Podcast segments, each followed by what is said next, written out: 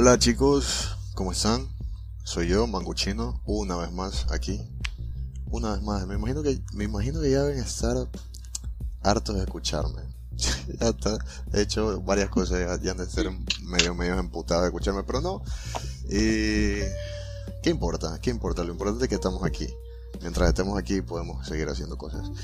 Y, ¿Qué les iba a contar? Me entré como en ese, ese pánico escénico en el que se te olvidan las cosas y no sabes qué decir. Pero bueno, este, hoy nos acompaña, eh, aparte de mi presencia, obviamente, eh, una invitada muy especial, que más, más que invitada es, es, una amiga, una amiga de, es una amiga de la vida, de la vida típico, todos tenemos amigos de la vida. Entonces, esas personas que llegan en el momento indicado, en el momento correcto, en el momento que menos te lo esperas, pero siempre aparecen como aquella sombra en la mitad de mediodía que tú miras para abajo y dices, wow, una sombra, y siempre está ahí. Eh, pero lo importante es que esta introducción fue media, media, no sé qué, pero todo bueno. Este, bueno, les decía que hoy nos acompaña Lisette, más conocida como Lisette Energía, Energías Positivas Méndez, eh, una gran amiga y bueno, básicamente ella se encarga, eh, ella trabaja mucho el, aspecto de, la motivación, la autoayuda, la descubrición personal. Yo sé que está mal dicho, pero ustedes entienden. Eh, trabaja mucho, mucho el campo interior de las personas, que por lo general, por lo general siempre nos, eh, tenemos una mala costumbre de solo trabajar en el físico, pero es muy importante trabajar en el interior, porque desde el interior es donde nosotros realizamos los verdaderos cambios y de esa manera hacemos que se manifiesten en nuestra realidad de la manera física. Entonces ella se maneja en ese campo y me hace muchísima ilusión poder entrevistarla a ella, hacer un cambio de ideas, cambio de palabras, preguntarle cosas que, que, que, que, que, no sé, no se me ocurre ahorita qué cosa le voy a preguntar, pero ella seguramente lo va a saber. Entonces, Liz, ¿estás ahí? Claro que sí, ¿cómo estás, loco? ¿Qué tal? ¿Cómo va todo? Eso fue una entrada así súper canchera, así súper de barrio. Faltó, faltó chocada se nota, mano. Se nota, Chocada de mano y, y, pataditas de pie. ¿Qué tal? ¿Cómo vas, Liz? ¿Qué hay? Nada, muy, muy contenta, ¿sabes? De tener otra conversación amena contigo, porque cada vez que, tocamos un tema o algo así, creo que siempre acaba bien, o sea, termina muy bien la conversación y no dudo que esta de aquí sea, sea otra, otra conversación sea amena. sea como es un fiasco. Exacto. Pero bueno, ok, mencionas la primera, porque obviamente es la primera que se va a publicar aquí en este, en este podcast. Pero no, ya, ya hemos hablado varias veces y no, eh, hay muchos temas interesantes que, que, que, salen contigo, entonces vacancísimo. Pero antes me estoy olvidando, me estoy olvidando, me estoy olvidando. Bienvenidos señores, todos ustedes a Recoveco, eh, tu podcast de procrastinación predilecto, tema donde tocamos un programa, un podcast donde tocamos todos los tipos de temas. En este caso tenemos a Lisette, vamos a hablar un poco de... Ya les dije esa huevada, no, me importa. Entonces, Lisette, este... cuéntame un poco, yo quiero saber, esto no te lo he preguntado, pero quiero saber cómo llegaste o cuál fue el momento en el que tú decidiste meterte y, y estudiar esta línea, ¿vale? O sea, en la parte interior, ¿cuándo fue que te diste cuenta que querías ir por ahí? ¿Cómo te motivaste? ¿Cuáles fueron tus, tus pilares guías? ¿Cómo comenzó todo? Cuenta. Bueno, te cuento que fue súper extraño porque, bueno, no extraño. La idea ocurrió un día que yo estaba trabajando en la oficina y estaba, estaba sin pacientes, sin pacientes. Y cuando sucede eso, generalmente siempre tengo libros conmigo para leer, ¿no? Eh, y un día yo le digo, le escribo a mi amiga, fue súper espontáneo, así, entonces le escribo, le escribo a mi amiga y le digo, eh, oye loca, le digo, ¿qué te parece hacer un canal? Porque primero era un canal de YouTube con videos, ¿no? Semanales, eh, de motivación, ya que, porque mi amiga también se dedica a este ámbito de autoayuda, de motivación, y, el tema específico, eh, esta, esta, esta línea es porque yo creo que todos hemos pasado por momentos eh, muy difíciles en la vida, ¿no?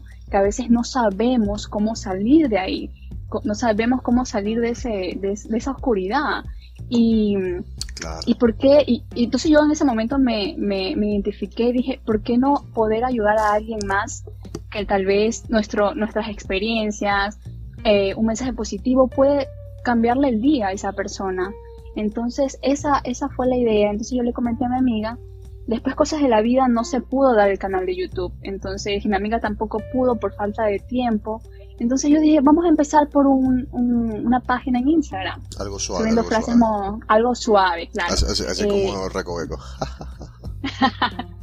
algo suave. Entonces eh, empecé por la página de Instagram sola, subiendo frases de motivación. Y poco a poco he estado subiendo videos, cosas que leo generalmente, es lo que subo.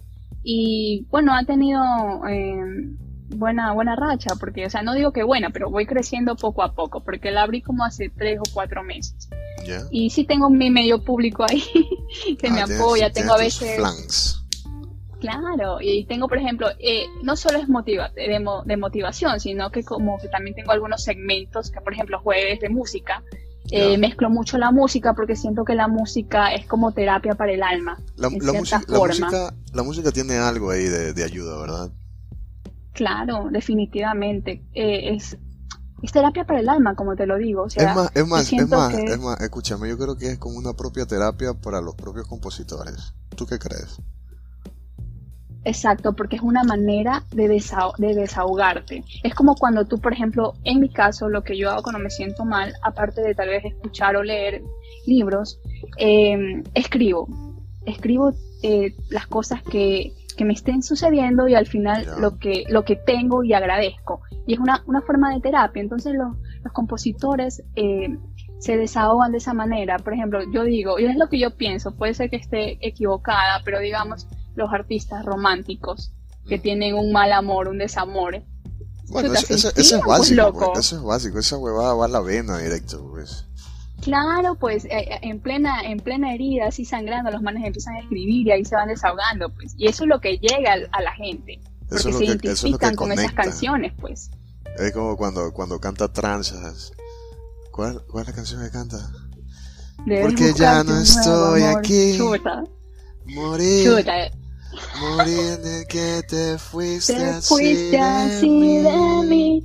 Qué bella esa canción. ¿Quién no se identifica con esa canción? Creo que todos hemos pasado por ese tipo de desamor. Pues, pues. Sí, porque si eres ecuatoriano, obviamente de ley has chupado con tranza a las 3 de la mañana, hijo de puta, llorando, llamando, llamando a tu ex y, que tus amigos no te den. Así. Básico.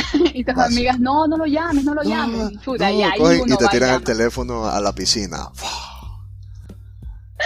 Ah, yo te cuento que yo nunca he hecho eso de llamar al ex. Nunca en la vida. no sé, nunca me, ha nunca me ha nacido llamar a mi ex. ¿Ya? En esas circunstancias. Pero sí he visto a mis amigas, que es una cosa terrible. Chucha. Bueno, hay, hay, que, hay que tener temple para, para poder manejar. Yo creo que, yo creo que más que, más que nada, yo, yo tampoco, a ver, yo mangochino, no soy muy lector, no me, no me dedico mucho a consumir la, la producción literaria, así como tú, ¿vale? Pero sí consumo muchísimo, muchísimo, muchísimo, muchísimo contenido que, que nada que ver, ¿ya? O sea, cosas súper aleatorias. Y cuando algo me interesa, me meto ahí de cabeza a seguir investigando, investigando, investigando. Por lo general son videos de YouTube, ¿vale?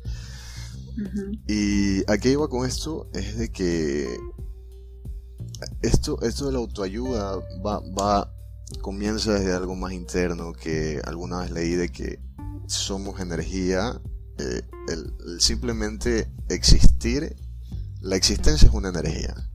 Y nosotros básicamente somos una representación de esa energía y, y, estamos en un trayecto de evolución.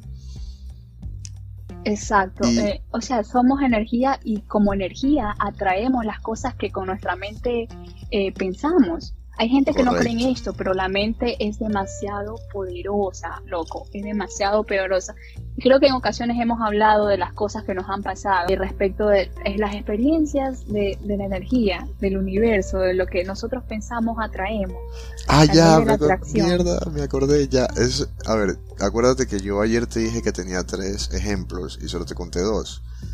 El tercer ejemplo que, que te voy a decir yo maté a Maradona.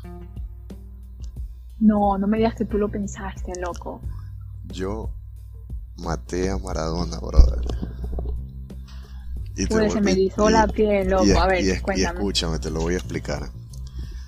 Hace tiempo atrás, te hablo de unos 3, 4 meses. Tal vez más, tal vez el medio año, en medio año del año pasado, 2019, ya. Mi cuñada llegó acá y ella, ella me hizo el juego de Kill, Kill, Fuck, Marry, Kill, ¿vale? Y ahí tripiamos eso. Pero luego de eso, ella, ella me hizo unas preguntas que me dice, y, también te lo voy a hacer a ti, así que ya anda pensándotela.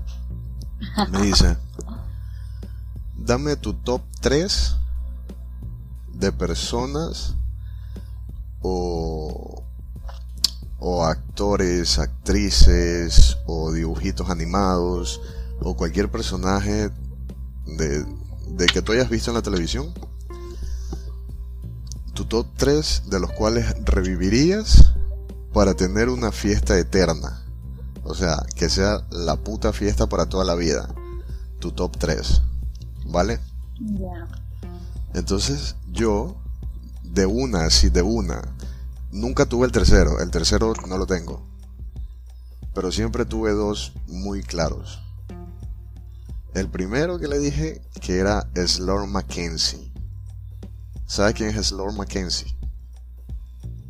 Mm, creo que sí sé, pero no estoy segura, así que dímelo. Es, es Lorncito. Es Lorncito.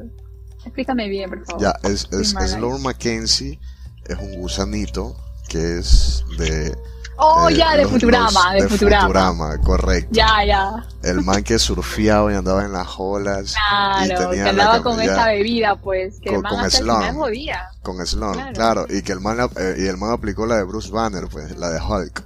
Cuando se quita las gafas y dice, eso es mi secreto, siempre estoy cansado. Y qué hijo de puta.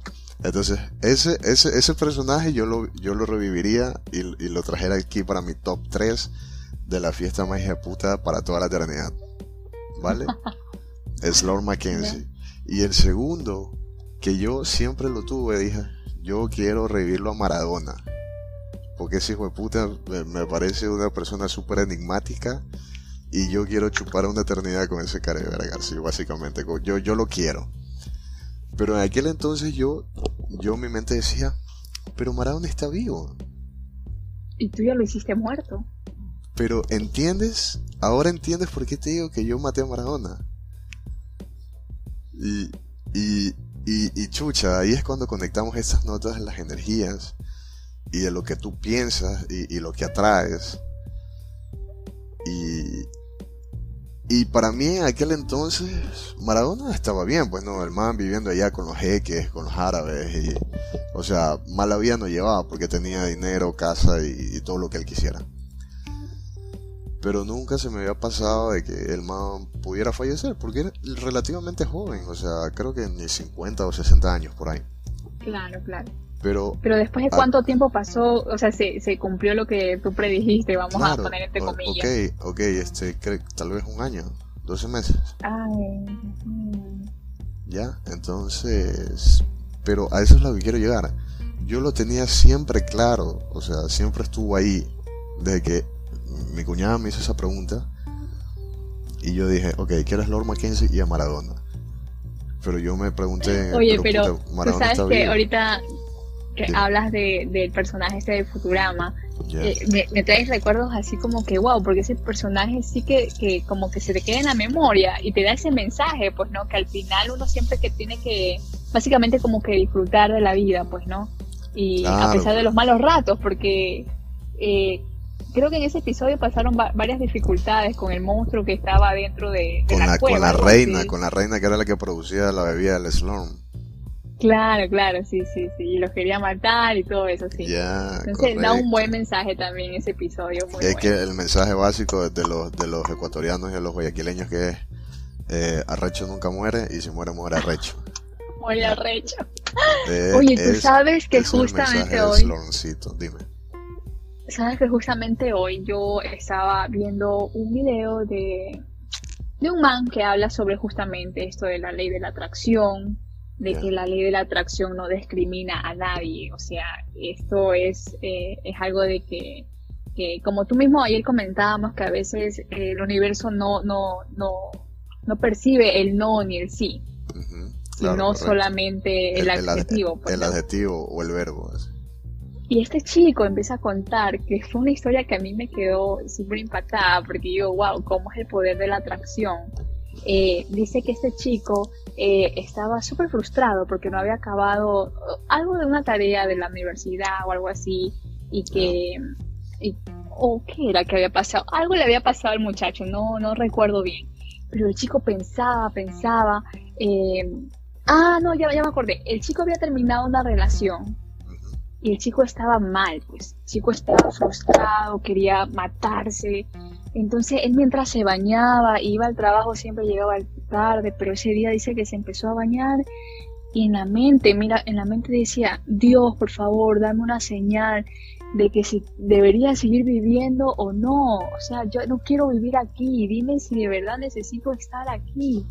Eh, hazme entender si necesito vivir ese chico tan frustrado con su mente pensando esto de matarse eh, y, pidiéndole a Dios una señal de que por qué tenía que seguir viviendo, el chico sale de la casa y se sube a un taxi.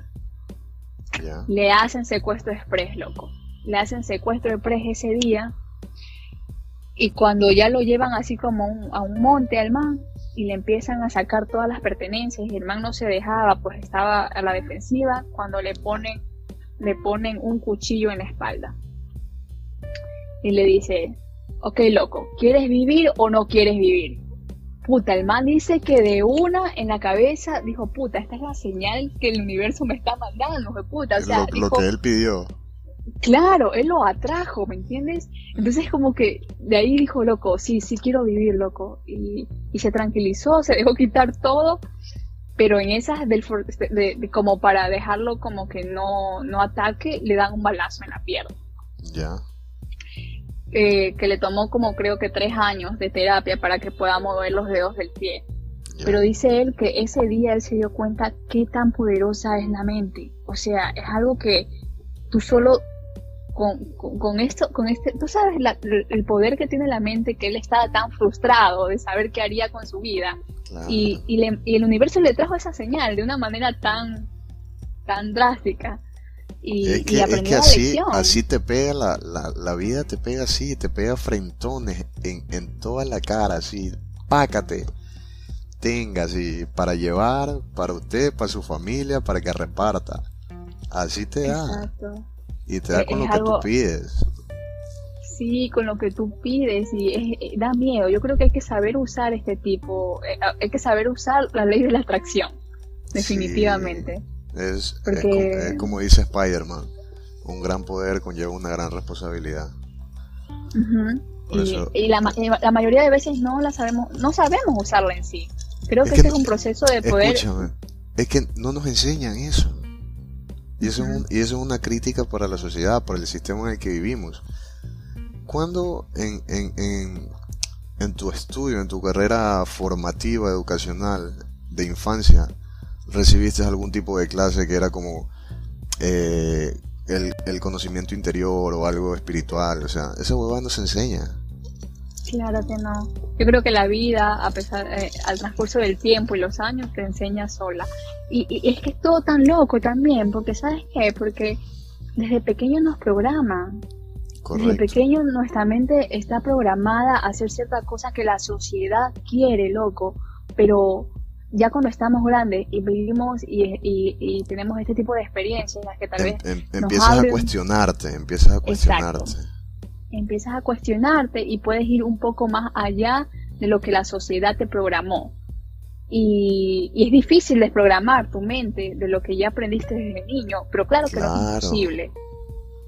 Claro, es que, a ver, ahí topas un tema de que voy a tratar de explicártelo de la mejor manera.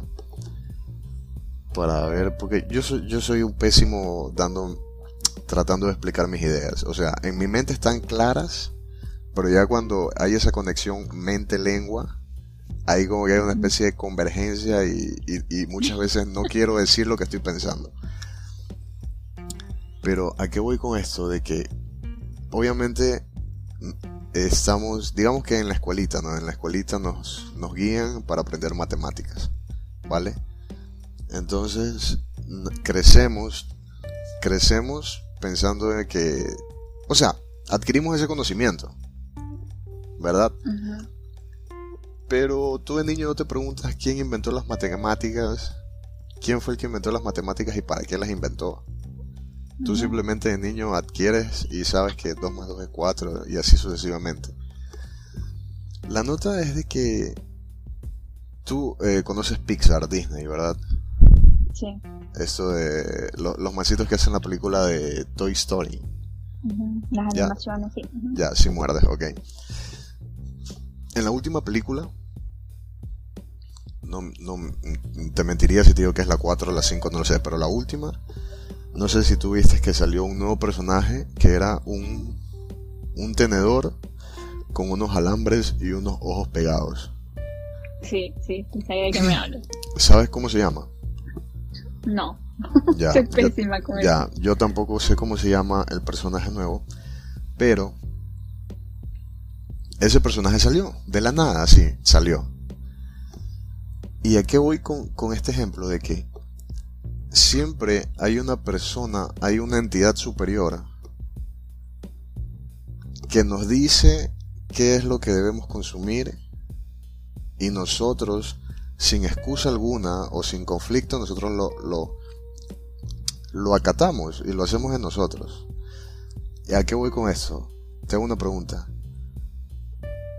Antes de esta película, si tú veías a un tipo parado en una esquina mientras el semáforo estaba en rojo, vendiendo vendiendo un, tenedor en blanco con unos ojitos pegados y unos alambres ahí mal amarrados, ¿tú le ibas a comprar esa hueva a ese muñeco mal hecho, a ese tipo? Obviamente que no, pero ahí va lo que todo, lo que consumimos. Correcto, entonces es que el mismo concepto es, es medio...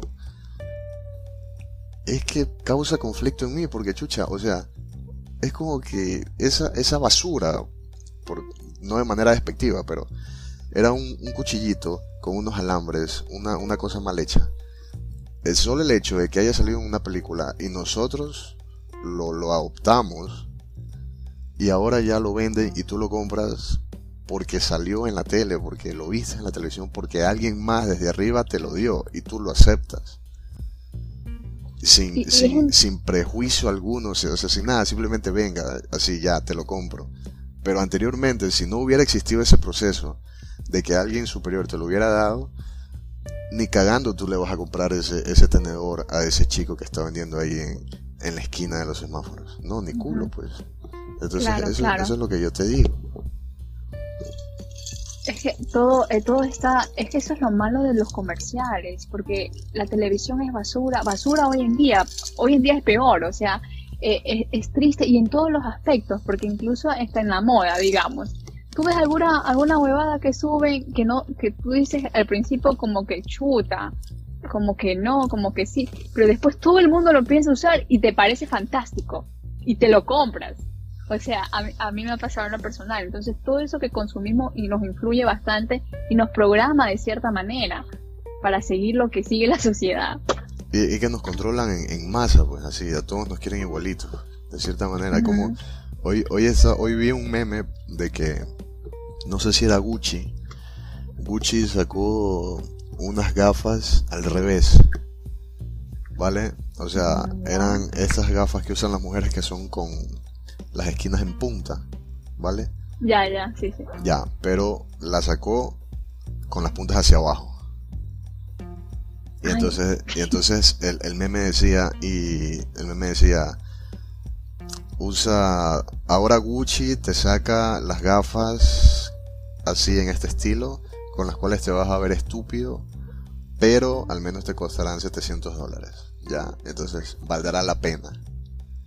Qué irónico. Eh, sí, es, es, sarcástico también. Es, sarcástico y es como, en realidad, ahí con esas cosas tú te das cuenta de cómo es la manipulación que tienen hacia nosotros. es, como también cuando hay, hay, yo qué sé, stores de eh, tiendas de ropa tiendas de ropa que te venden puras camisas o pantalones así totalmente destruidos, huequeados, deshilachados. Y son los más caros, déjame decirte. Son los más caros. Y son los más caros. Una ropa gastada, hijo de puta. Yo para qué quiero comprar una ropa, una ropa vieja desteñida. Yo para eso sigo usando la misma que yo tengo. Y la gente, escúchame, y la gente la compra. Las personas compran esa huevada.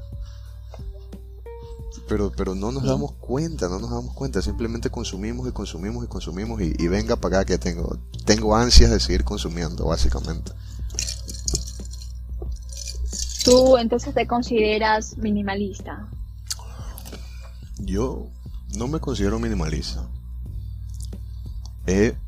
hace, hace tiempo eh, descubrí el concepto de la austeridad. Ya que... lo básico. Sencillo, lo sencillo, lo básico, lo sencillo, lo esencial. ¿Ya? Y es algo que de cierta manera trato de aplicarlo lo más posible a mi vida. ¿Vale?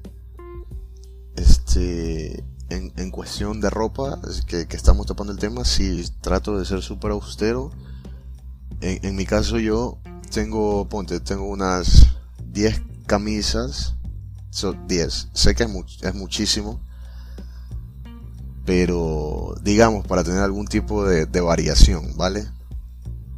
Pero yo con esas 10 camisas eh, estoy que tal vez un año, dos años, les doy palo y, y me importa una mierda si la gente me ve con la misma camiseta todos los fines de semana. O sea, con tal de que yo esté limpio, huela bien y, esté, y esté bien, perfecto, pues para mí está, estoy en lo correcto pero no, no siento esa, esa necesidad de acumulación material innecesaria, ¿sabes? Y me parece correcto lo que tú estás aplicando en tu vida, cosas que yo necesito trabajar. Creo que ayer te estaba comentando más o menos que últimamente, creo que son impulsos, no es porque no lo necesito, te juro que no necesito, pero es como que yo veo y me voy a la tienda y digo, oye, esas huecas siempre las quise, me las voy a comprar no hay necesidad porque tengo que seis pares de botas, loco. O sea, de verdad que es una cosa y yo veo mi closet y digo, no me va a entrar nada más. O sea, y lo peor que no, no me las pongo. O sea, es algo que yo necesito trabajar. Y, y, ahí es, y ahí es donde entra lo, donde podemos eh, anclar el hecho de que nosotros no, nos manejamos por emociones. Exacto, porque tal vez el comprar me hace sentir bien, y esa sensación me, me, me llena y está súper mal pero porque... es, un, lleno vacío y, y muy... Como es muy rápido, es un, es, un, es un lleno vacío espontáneo, algo fugaz. Porque te sientes, te sientes bien cuando tú lo compras. Ya, si ya pagaste, te lo tienes en tus manos, te lo llevas a tu casa. Y ya cuando lo tienes es así como que... Chucha, ya lo tengo, así como que se acabó la magia, ¿sabes?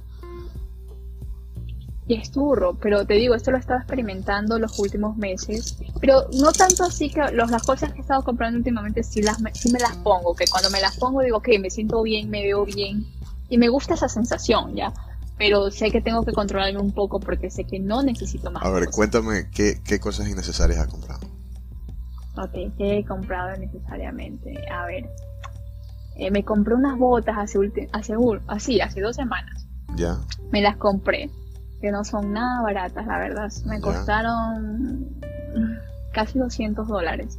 Pero eran unas botas que siempre las quise, siempre las quise. Y en mi mente era como que, ay, me las voy a comprar porque... Y siempre entra ese dilema en mi cabeza de que, que tienes que disfrutar lo que, lo que tienes hoy en día porque mañana no sabes si estás vivo. ¿Ya? Entonces yo digo, me las voy a comprar, me voy a dar el gusto. Para me las compré y ahí satisfacer eso satisfacer el hecho que siempre las quise, pero no las he podido usar, bueno, creo que por el clima también no me las he puesto, pero ahí están mirándome ahorita y no, no, no me las he puesto, pero ya se me quitó la emoción de lo que siempre quise, ¿me entiendes?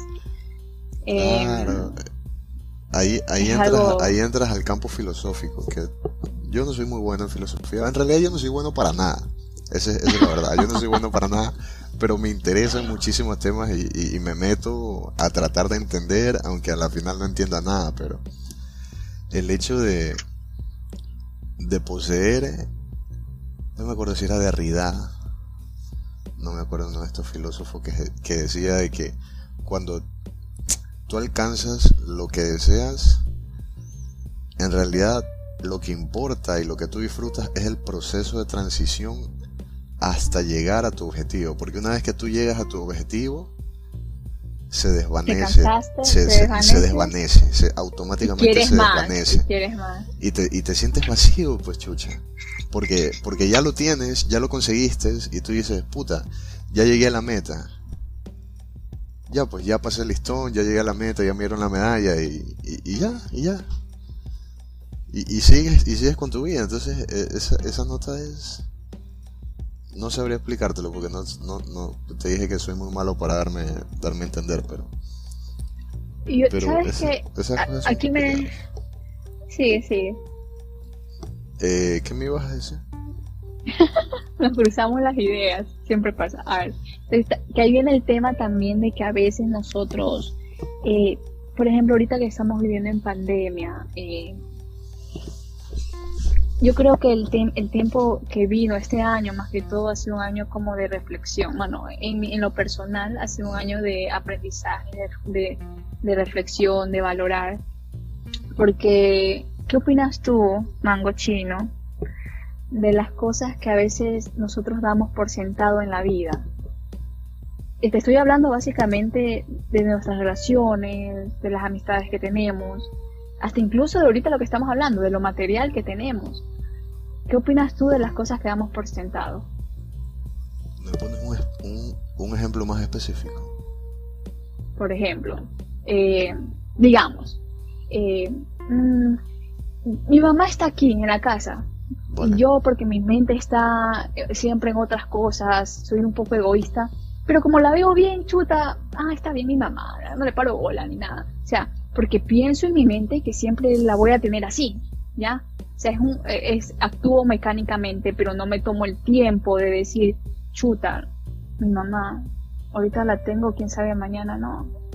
¿Por qué no le doy un abrazo? ¿Por qué no agradezco al universo de que aún existe, de que aún la tengo? Porque los seres humanos tendemos a, tendemos a, a ¿cómo te digo? A, ¿Cuál es la palabra que se dice? Egoísmo, egocentrismo. No, no, no, es egocentrismo. Eh, ¿Cuál es el sinónimo de sentar, de, cuando de sentado? O sea, en el sentido de o sea, dar, dar por hecho. Dar por hecho que siempre lo vas a tener, ¿ya? Claro. Entonces es como que no, no, no caemos en cuenta de que, de que, que las encima, por ejemplo, las relaciones digamos que, que tú estás casado y tú dices, no, mi esposa siempre me va a amar. Ya no le doy la misma atención que tenía antes. Porque ella está, ella siempre está en la casa. Pero tú no te das cuenta que las relaciones también son un constante movimiento. El amor no va a ser igual como cuando la conociste. Entonces, uno siempre tiene que darse el tiempo de agradecer a la vida, y al universo, y tomarse el tiempo de, no sé, de, de, dedicarle tiempo a esa persona o agradecer las cosas que nosotros tenemos, como lo material, porque hay gente que tal vez no las tiene. Y las, incluso las cosas materiales tampoco duran toda la vida. Entonces, ¿entiendes el punto que estoy hablando? Claro, mira, ahorita tal vez te vayas a reír, pero esto yo lo conversé con un caramelero en un colectivo. ¿Ya? Ya. El, el tipo, el tipo se llegó y estaba vendiendo caumal y, y yo, y yo le digo, no sé por qué comenzamos a hablar, pero yo le decía, chucha, es que yo siempre, yo me cabreo cuando las cosas están sucias, ¿sabes? A mí... ¿Tú, le dijiste al caramelero eso? Sí, yo le dije al caramelero, loco, yo me emputo, yo me cabreo cuando las cosas están sucias. Porque... Porque hay que limpiar, ¿vale? O sea, no es que no me gusta limpiar, sino es el hecho de... De no hacer una limpieza constante, ¿vale? Entonces, el caramelero, no, no me acuerdo ni su nombre, sé que vendía con males, pero luego me dice, me dice, tío, es que ahí está el secreto. Tú tienes que limpiar todos los días para que nunca esté sucio. Y cuando me dijo esa huevada, yo me quedé así como los locos. Yo, puta madre, o sea, tienes toda la razón. Porque es lo que, lo que tú dices, si tú das sentado de que eso va a estar limpio, el hecho de que tu mamá siempre vaya a estar ahí. De un día al otro, esa huevada se va a ensuciar, esa repisa se va a ensuciar y te vas a cabrear porque vas a tener que limpiar. Tú dices que tu mamá está ahí, puta. Quién sabe, Dios no quiera, tu mamá ya no está ahí. ¿Qué vas a hacer ahí? Entonces el chiste, por eso, el chiste por eso es, mango chino. el- Es súper fuerte Me, dijo, me- el caramelero me dijo, tienes que limpiar todos los días. Olvídate, olvídate. O sea, tienes que limpiar todos los días para que eso nunca esté sucio. En algún momento se te va a ensuciar y vas a tener que limpiar más.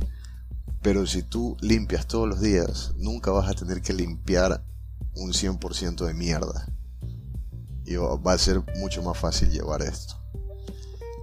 Y me, y me dejó los caumales y se fue y yo ahí me quedé. Hasta llegar a mi punto de, de bajada, pero Te- Pero te dejo pensando. obvio, por porque unos es algo que lo aplicas en tu 10 vida centavos. en general. Sí, sí. Interesante.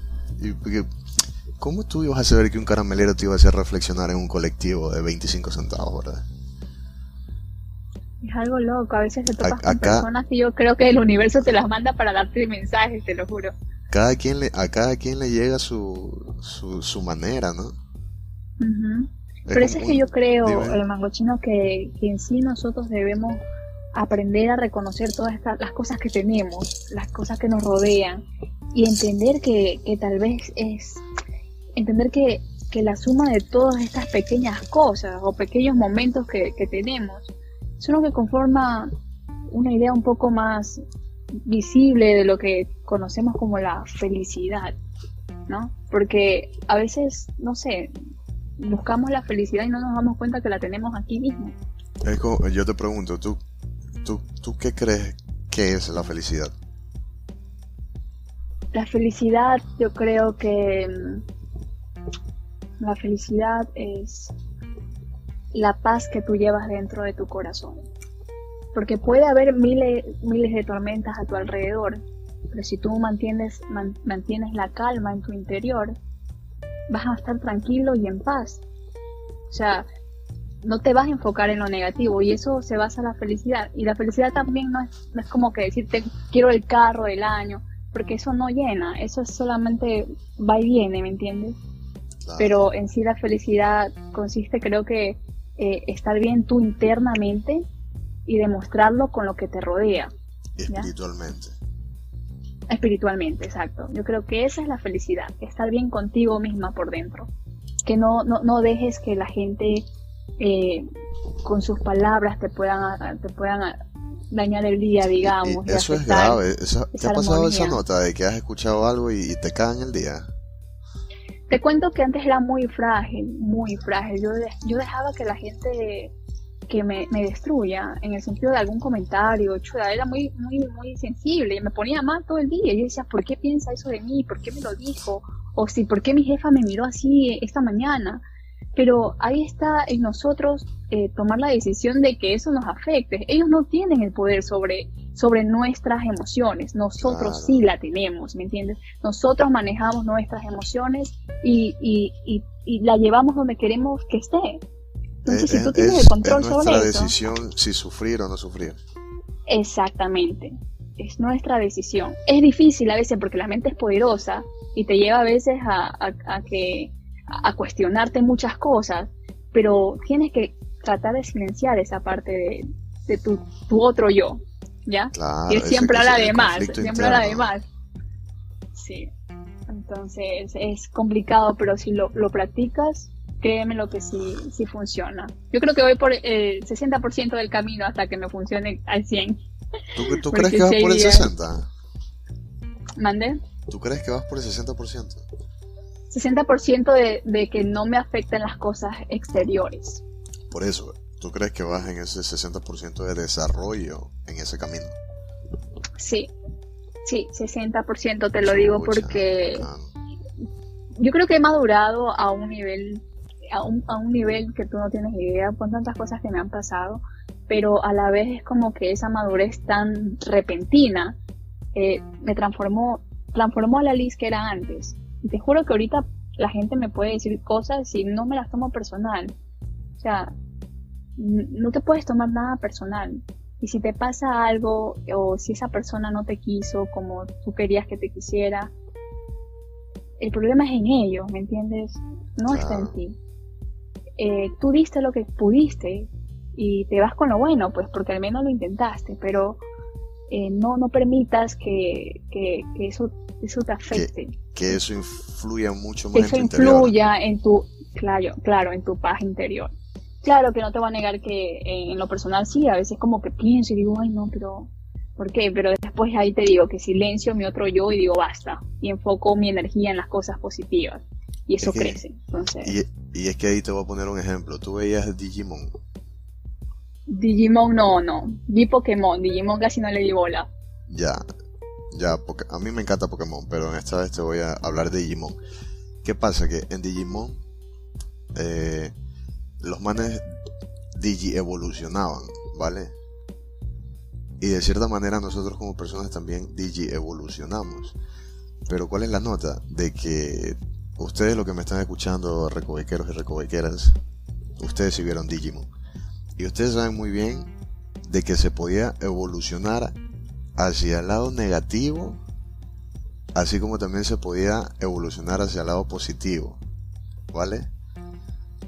Pero, ¿cuál, ¿cuál es la nota de que eso es una decisión propia tuya? es, una, es una selección independiente.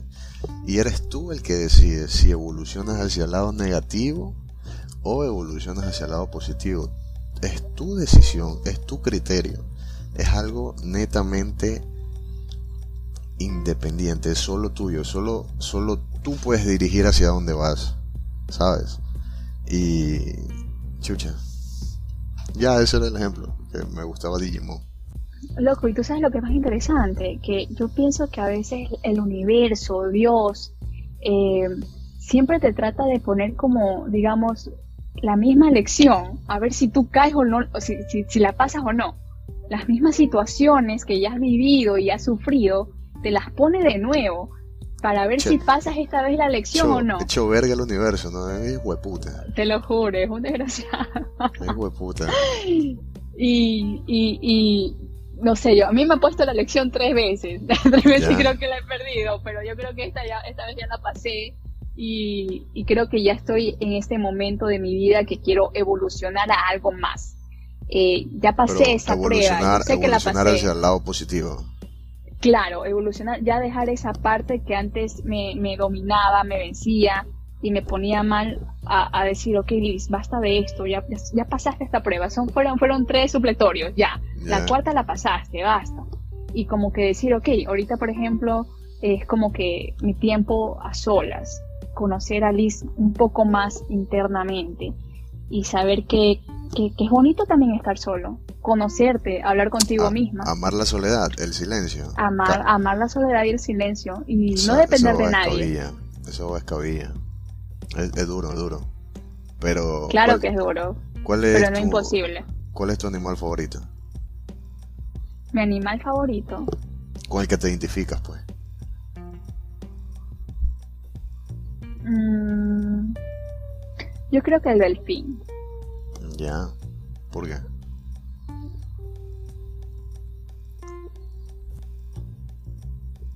Mm, yo creo que el delfín, no, no, ¿sabes qué? Mejor la mariposa. es que las dos me gustan, pero la mariposa porque estoy en constante, eh, estoy en, como que siempre eh, cambio, estoy en constante cambio. Tú sabes que para ser mariposa, primero eres ¿cómo se dice? Un oruga, oruga. Una oruga, una oruga. Pero pasa tiempo, pues, para que te hagas mariposa. Entonces yo creo que es como... Eh, es puto tiempo, oye, puto tiempo. Exacto, entonces yo creo que soy ese tipo de que todavía no llego a la mariposa, pero estoy entre la oruga y la mariposa, pues me entiendes. Claro que me falta demasiado por vivir, pero creo que estoy en ese proceso de. Está como, estás, armando, estás armando el capullo recién para, para empezar la metamorfosis exacto, tú lo acabas de decir. Tal cual, tal cual. y, te juro que. Yo veía Digimon. Se nota. Yo sí me vi algunos capítulos, te cuento. Me acuerdo que hasta coleccionaba las cartitas del, de, del complex. De los, de los, de los complex McDougals. Sí, sí, lo máximo, pero no veía mucho la serie. Buenísimo ese huevada. Yo sí me acuerdo que yo, me acuerdo que mi, mi mamá compraba unas cajas de los McDougals que vendían creo que 12 cajitas. Y obviamente yo tenía que abrir una cajita por día. Pero mi interés, mi interés no era comerme los cornflakes. Mi interés era sacar las cartitas que estaban dentro de, de las cajas porque quería tenerlas y tener todos los Digimons. Oye, pero también sacaron, ¿te acuerdas en las papitas? En las fundas de papitas que venían adentro como el, como unos, unos, unas, unas cositas redondas que brillaban como tridimensional. los tazos. ¿Tazos se llamaban? Bueno, sí. Oye, qué bacán eso. Eh. Esa huevada es puta. Cuando sacaron los tazos de Pokémon. Dios santo. Dios santo. yo, era, yo era un enfermo con esa. Yo amé. Yo creo que con esas cosas yo amé a Pokémon y a todas esas mierdas. ¿Tú te acuerdas de, de los Hielocos? de los Yelocos, Yelocos. Yelo, recuérdame, me suena, pero no me acuerdo. Los Yelocos son los, muñequitos, eh, eran hielos que salían del vaso donde estaba servido la Coca-Cola. Oh, sí, no eran esos que cambiaban hasta incluso de colores. De, correcto, sí. eran, como, eran como 100, 200 y tenías que coleccionar tres tapas de Coca-Cola más 25 centavos o, eran sucres en aquel entonces y conseguir eso hielo computer era bacanísimo. Uno, es que ahí es donde te das cuenta que uno, uno de pelado se fija en esas banalidades que, que, que son tan simples. Pero también hay algo de felicidad ahí cuando niño.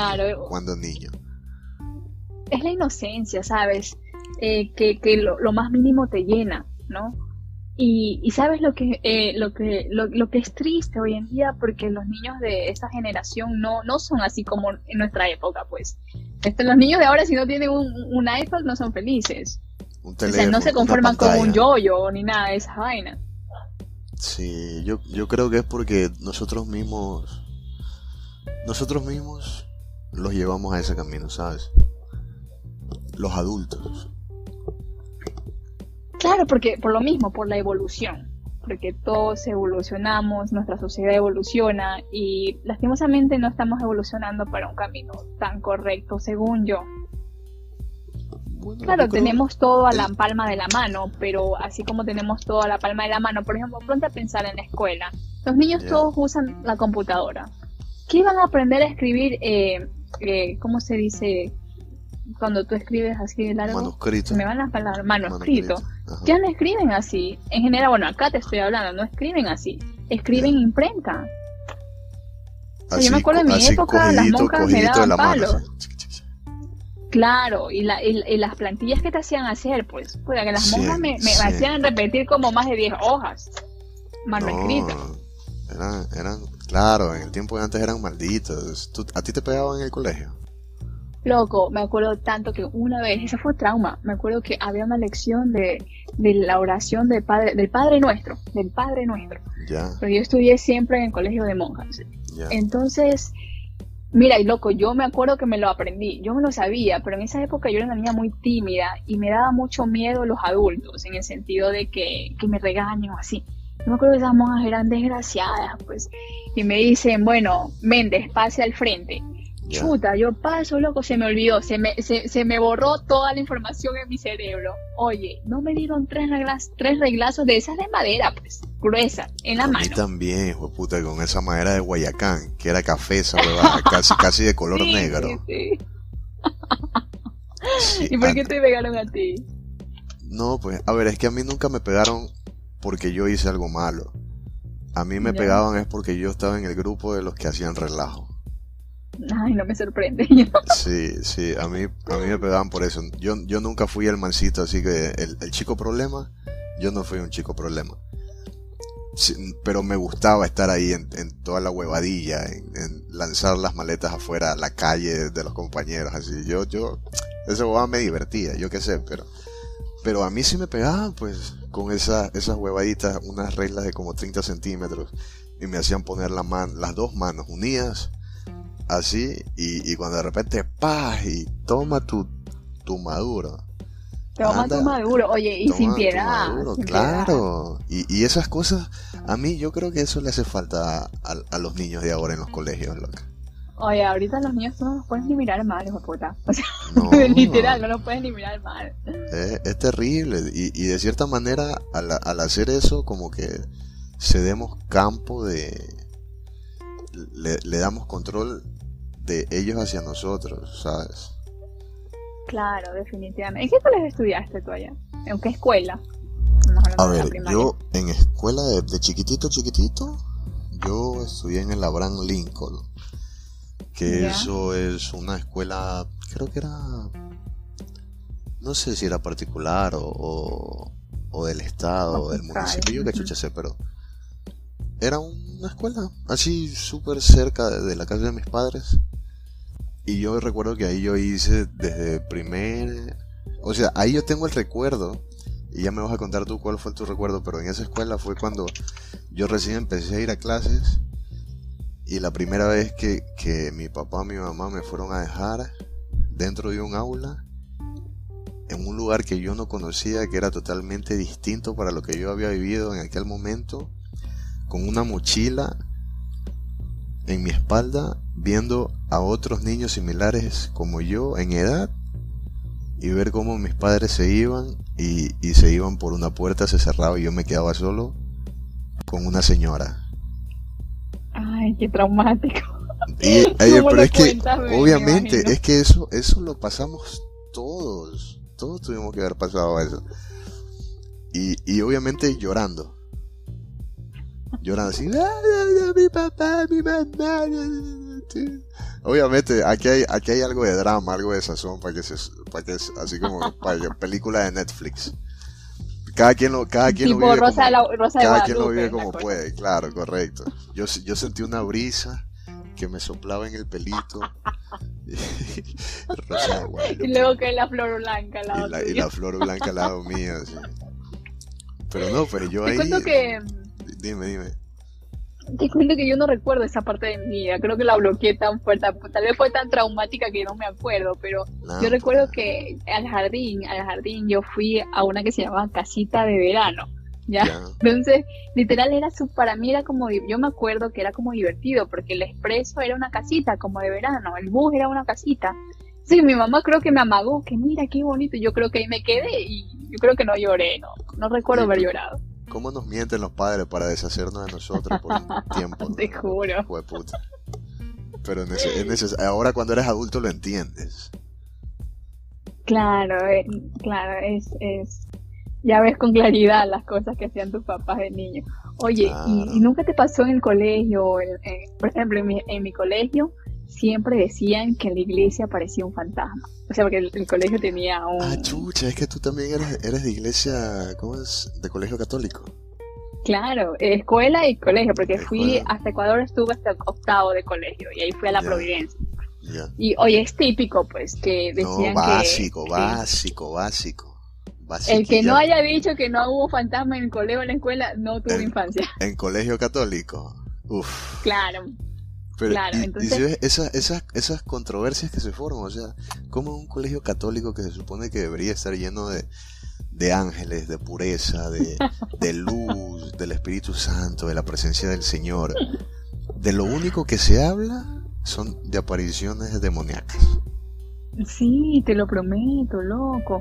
Y me te voy a contar de la escuela. Me acuerdo que en la escuela cuenta. había la ¿Qué edad, capilla qué- en qué la edad parte de tenías? atrás. ¿Qué edad tenías? Ah, estamos hablando, no sé, 8, 9, 10 años. 10 años, ponle 10 años.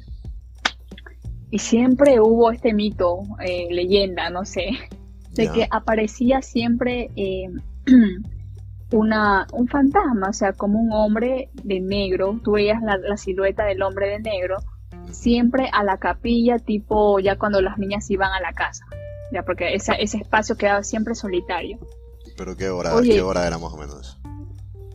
Como, como una, una de la tarde más o menos. Ah. Pero nosotros nos íbamos, mira cómo éramos de traviesas. Chucha, me dio miedo, Porque- brother, me dio miedo, me dio miedo. Ay, Dios mío, me dio miedo.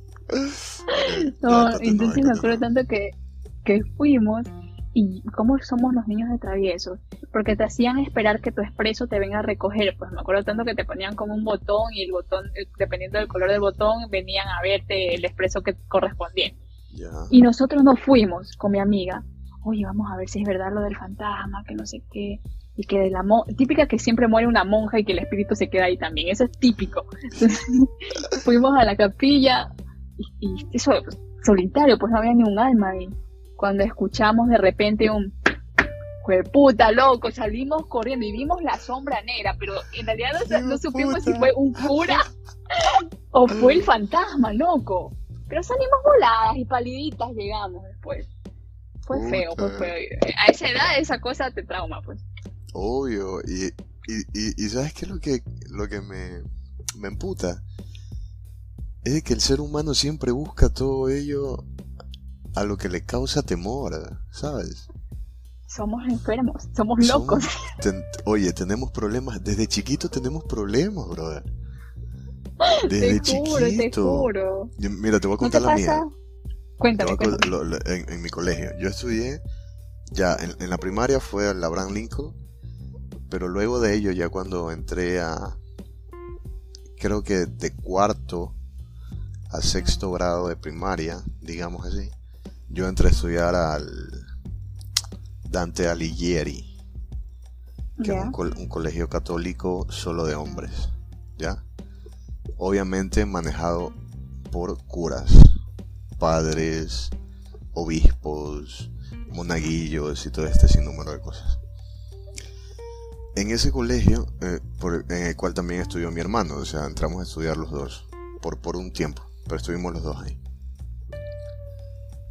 Pero, brother, lo que te digo, tú entras a un colegio católico y siempre, no sé, no sé quién chucha de tus amigos empieza con, con la divulgación de fantasmas, duendes, la pintura, la pintura del demonio que está en el lado izquierdo de la capilla donde está Jesucristo, a tal hora, en la mitad de la misa, míralo a los ojos porque mueve los ojos. Hijo de puta, y se inventan con un pocotón de huevadas que tú te las crees. Cuando niño tú te crees esa huevada. Y yo me acuerdo que nos hacían ir a misa todos los sábados, no recuerdo, estoy divagando, pero habían días que tú tenías que ir uniformado, participar de la misa. Y yo recuerdo haber estado en esa misa mirando la cara de un demonio que había pintado para ver si el hijo de puta movía los ojos, ¿sabes? Y los movió, los movió. No, no movió nada, pero, pero, pero tú ya estás ahí para... Tú ya estás preseteado para tratar de recibir eso. Una huevada que te va a hacer dar cagar de miedo, ¿sabes? Claro, claro, porque tú estás con ese miedo interno, pues, mirando esa huevada. Pues, y tú dices, puta, no, no, no lo quiero ver, no lo quiero ver. Ahorita que son las pases y tengo que darme la vuelta para darle la mano a mis amigos, voy a, voy a girarme por el lado derecho, voy a girarme por el lado derecho para no dar, para no ni siquiera hacer contacto visual. Así. Esa, era, esa era una de las notas, que en la iglesia supuestamente uno de esos cuadros que estaba pintado movía los ojos. Otra, que siempre es en la iglesia, siempre es en Sí, otra era de que justo en, en ese colegio, digamos que era una cuadra, ¿verdad? Una cuadra entera. De un lado estaba lo que era la primaria, o sea, de primer grado hasta sexto grado. Venía el patio y al final de la cuadra estaba todo lo que era secundaria, de décimo hasta séptimo curso. ¿Ya? Y resulta que en el lado donde estaba de primero a sexto grado, estaba un duende. Había un duende. Y pero ese duende estaba en el último piso, en el que estaba arriba, totalmente arriba. Eran como una especie, eran alrededor de, digamos que cinco pisos, ¿ya? Y en el último piso, en el quinto piso, era un taller de mecánica. Que era el taller de mecánica que usaban los chicos que entraban a estudiar en la tarde. Que cambiaba de nombre el colegio, ¿vale? Pero solo, oh, tenían, solo tenían acceso los que estudiaban en la tarde hacia el quinto piso, que era un taller de mecánica. Y los rumores eran de que ahí justamente en esa área había un duende. y que la gente lo había visto, brother. Tú puedes creer la cantidad, bro, de huevas que se inventa la gente. Y tú te la Y lo más loco, como ustedes no podían entrar ahí, peor se ponía la cosa. Porque oye, oye, hubo un día, hubo un día de que yo estuve en ese grupo. Un día, un día creo que éramos cuatro, no lo sé, te miento, tal vez cinco. Pero nos reunimos así serio, así tipo eh, Avengers, ¿vale? Nos reunimos, nos reunimos los cuatro, creo que en el recreo o antes del recreo, dijimos, nosotros somos los valientes hemos sido los elegidos y vamos a tener que subir para darle la cara. Darle la cara y, ver y ver y, asesorarnos, acerciorarnos de que eso que dicen es cierto.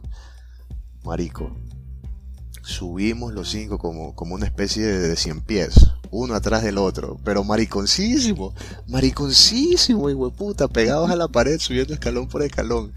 Subimos al quinto piso donde estaba esa, el, el, puto, el puto taller. Y lo más lámpara es que cuando tú subías al quinto piso por esas escaleras en zigzag, cuando tú llegabas, lo primero que veías era un corredor gigante hacia el fondo.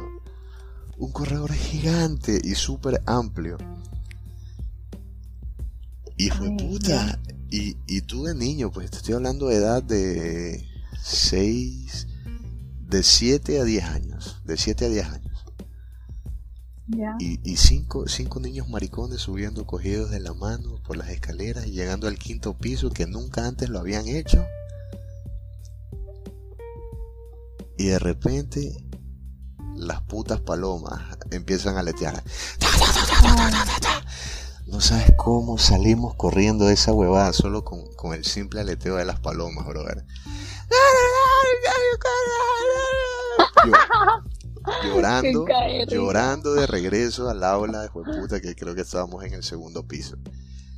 Y, y sabes que era lo más perturbador? Sentir que te perseguían bajando las escaleras mientras tú dabas la espalda hacia él. Ay, Dios santo. Hijo desesperante, desesperante porque incluso ciertas cosas que decían era de que e, ese duende cuando ya te había visto y te estaba persiguiendo, tú lo, lo que menos podías hacer era mirar hacia atrás para verlo, porque cuando tú mirabas hacia atrás para verlo, el hijo de puta corría más rápido y te alcanzaba. Y el chiste era de que tú tenías que correr hacia adelante sin ver hacia atrás. Para, para, para lograr escapar, hijo de puta. Y con esa huevada en la mente, cinco muchachitos bajando, corriendo las escaleras, gritando. Y ¡ay, ahí viene, ahí viene, ahí viene! Ahí viene ni verga, chucha, no viene ni verga. Y, ustedes ahí corriendo, hijo de puta, que cómo nos traumamos solitos, hijo de puta. Pero tú te das cuenta que ahí, cómo la mente te juega. Es increíble de la mente. Ahí vamos de nuevo con eso. Claro, porque es lo que tú estás atrayendo, es lo que tú estás pidiendo. Y lo siente, hasta tu cuerpo lo siente, es tan loco, o sea. Ahí hay un feeling tremendo, tremendísimo. Tremenda adrenalina.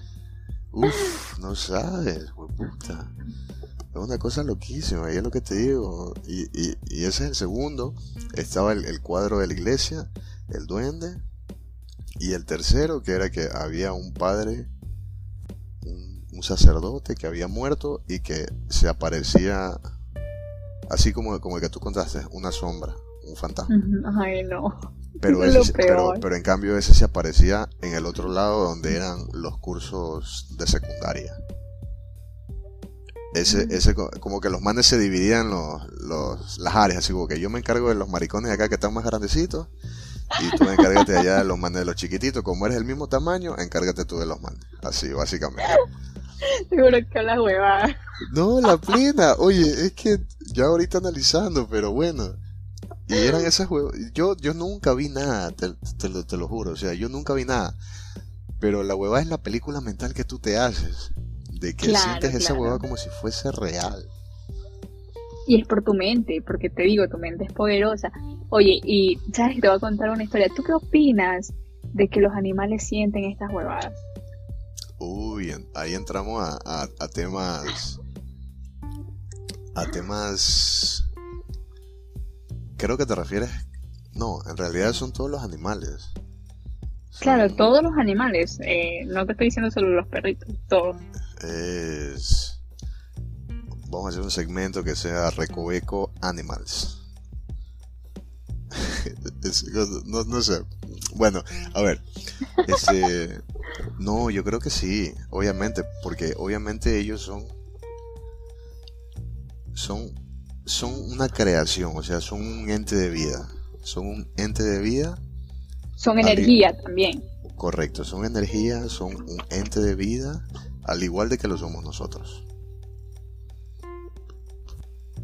Ajá. Que nos, que nos distingue cie- ciertas características, pero en esencia seguimos siendo igual, seguimos siendo entes de vida que poseen energía y están en el mismo plano frecuencial en el que nos encontramos nosotros. Y entonces, Claro. yo te pregunto y, y a la vez te afirmo, si yo como ser humano siento ciertas cosas,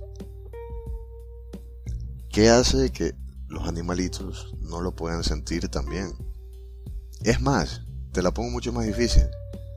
Creo que los animales son súper, supremamente mucho más sensibles Ante estos temas que incluso pueden percibir, percibirlos mu- de muchísima mejor manera o mucho Con más que, claridad.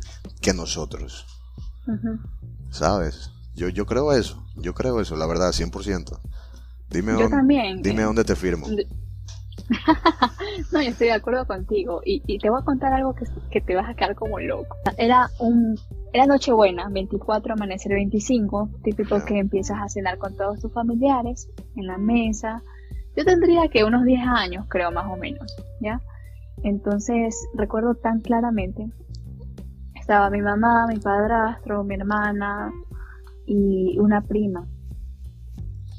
Estábamos cenando y nosotros teníamos dos perros grandes. eh, y teníamos también, mi mamá tenía en el patio de atrás, tenía como, creo que era un gallo, un gallo, una gallina, no sé, pero era uno de estos animales. Y cuando en esas, más o menos como a las 11, 11 y 40 por ahí, empieza ese gallo a, a, a- como a llorar, no sé cómo explicarte, loco, como a, O sea, los gallos no lloran, lo único que hacen los No. gallos es kikiriquear. como a cacaraquear, eso, como, eso es lo que quise decir, Ah, ya, como kikiriquear, ya. como Kikiriquear, ok. kikiriquear y los y los perros sí a llorar, o sea, como como a aullar. Pero una cosa desesperante, loco. ¿Ya? Ujú, así. Yo te hago los efectos. y Yo te- empezó yo te hago los efectos. Sí. los efectos especiales. Tú continúa, yo te hago los efectos. Mientras observaban un punto específico, loco. Continúa, continúa que yo solo soy efectos. Yo soy cuando, el background. cuando, me- cu- cuando miraba un punto específico. Bueno, pero es que ahí, viene lo serio, pues chucha, espera, escúchame. Ya, ya, ok, me. Entonces cuando nosotros como que, sí, eso es como que, ¿qué está pasando? O sea, pero se nos erizó a toditos la piel. Mi mamá dice, algo malo pasó. Algo malo pasó, me dice Liz. Algo malo. Y yo, chucha, mamá, no digas eso, que no sé qué. Y mi mamá, no, algo pasó, algo pasó porque los animales están como locos hasta ahora. Y no es normal, o sea, no hay nada afuera. Loco, pasó, claro, pasó como una hora más o menos Ya, cuando recibimos que, que falleció un familiar de nosotros. ya. O sea, literal, esto de que, los, que las almas recogen sus pasos, yo soy creyente al, ser, al 100%, o sea, porque es algo que, que, o sea, me dejó loca, porque tú hubieras visto la reacción de los animales, fue porque tuvo que haber visto el alma. Chucha, qué loco. Es que yo no te puedo describir cómo fue que la reacción de los animales, o sea, una cosa bien fea, la verdad. Y luego recibir esa noticia, o sea, bien, bien, bien, bien fuerte. Qué hijo de puta. ¿Te ha pasado algo similar con los animales? No, o sea, básicamente lo que, lo que yo te decía de que yo creo que los animales tienen una mejor capacidad de, de poder percibir estas cosas. O los niños. O los niños también. Los A mí eso sí que me da miedo. Oye, Tú sabes que yo... Te Déjame- cuento la otra historia. déjame contarte a mí la mía, es súper rapidita, solo va a demorar tres, tres minutos. Cuéntame, cuéntame, cuéntame. Mi sobrino, cuando era chiquillo, cuando era niño, él, ten- él tenía una espada de plástico. Ya. Una espada de plástico, así como tiro los Thundercats. ¿Tú te acuerdas de los Thundercats? Claro, claro. Hermoso, hermoso. Tenía una espada de plástico y el man con las dos manos cogía esa espada, estiraba sus bracitos hacia arriba, como que invocando, y decía, Tatillo. Decía Tatillo, ese es el nombre. Tatillo. Como que lo, como que lo invocaba. Ay, puta. Oye, y después el man, ya, ya, ya el man lo invocó, el man ya llegó, ya está ahí. Después tú lo cogías y el man de la nada cogía y te señalaba a un lugar de la nada. Te señalaba y te decía, ¡No! te decía, ahí, ahí, ahí. Oye, tú no sabes, hijo de puta, cómo se, se te hacía el culo. Horrible, horrible. Y esta es solo una historia, ya después te contaré otras, pero el hijo de puta invocaba a Tatillo. Y anda tú vas a ver quién chucha era Tatillo. Tatillo. Pero él nunca decía que tenía un amigo ni nada. Decía, ah, decía, decía, mami, mami, o, tío, tío, ahí está un ladrón, un ladrón. ¿Qué? Decía un ladrón. Qué verga. Y era horrible, era horrible. Él como niño no sabía, por eso digo, que son, son niños chicos, son almas puras. De cierta manera pueden percibir eso también.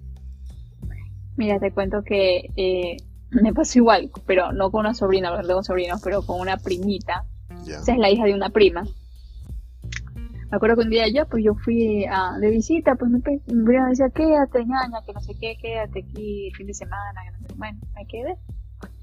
Y me acuerdo que la niña, la niña tendría unos dos añitos, la niña. Y el cuarto de ella era grande, pero ella generalmente dormía, dormía siempre acompañada de la mamá o de, o de un adulto, pues, ¿no? Y en ese cuarto había, eh, tenía su cuna, pero había una cama extra.